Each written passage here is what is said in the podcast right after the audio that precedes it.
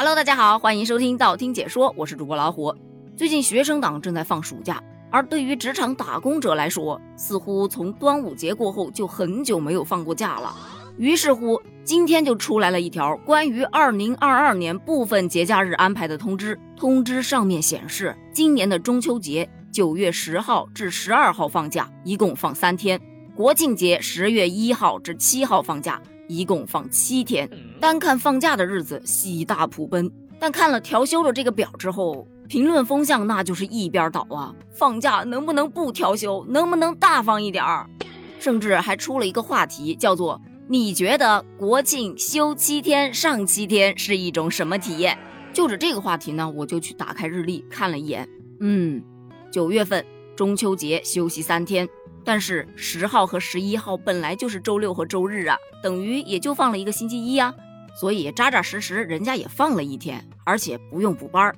但看到国庆节这个就有点过分了，十月一号正赶上星期六，一直放到下个星期五，正好一个星期。但是八号和九号也是双休日啊，可这两天是要上班的，也就是网友们说的了，连着放了七天的假之后，你马上就得连着上七天的班儿。当然了，这是对双休的朋友来说。如果对单休的朋友来说的话，你就得连着上八天的班了。唉，终究还是没能逃脱调休的魔掌啊。于是大家又开始了那个老生常谈的话题：到底是谁发明的调休啊？还有一则评论特别有意思，他就说现在中国的四大发明已经更新了，分别是调休、公摊、九九六、灵活就业。我细细品了一下，嗯，有那味儿了。但其实呢，更多网友对于调休确实挺反感的，都表示啊，调休并不快乐，该放几天就放几天吧，别调了。针对于网友的这个声音，其实在前不久，人民日报客户端就发起了一条优化法定节假日时间分布格局，你有啥建议的互动？其中排到最前面的就是适当延长春节假期，这个啊占了百分之五十七。减少年终节日调休这一点是占了百分之十七，重视重阳等传统节日占了百分之十三，增加暑假假日占了百分之九。而对于大多数人吐槽的挪用双休日拼凑小长假的这种做法，也就是挪休啊，不少的专家学者也给出了意见，就强烈呼吁啊落实带薪休假制度。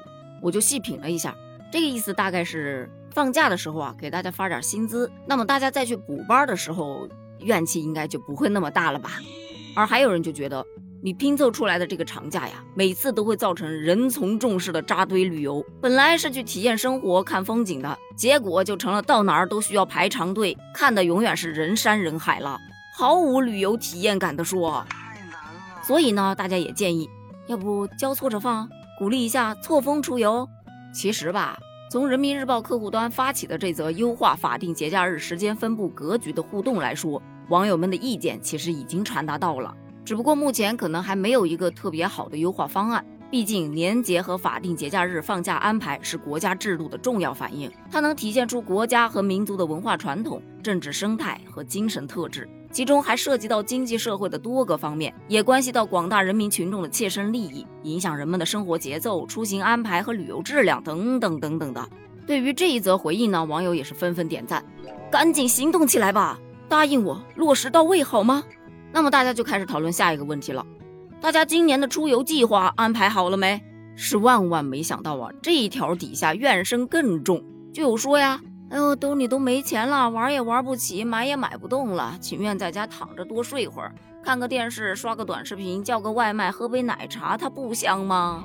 还有的就说，哎呦，出去跟朋友聚个会，发现饭菜全涨了，玩个密室剧本杀呀，剧本杀也涨了。就说去看个电影吧，结果电影院票价也涨了。算了算了，回家看手机，结果发现手机 APP 的会员它也涨价了。那么问题来了，为什么就是工资不涨呢？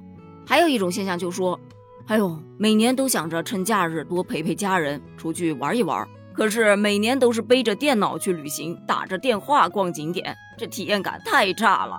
但其实吧，大多数人都是吐槽归吐槽，该玩还是会出去玩的。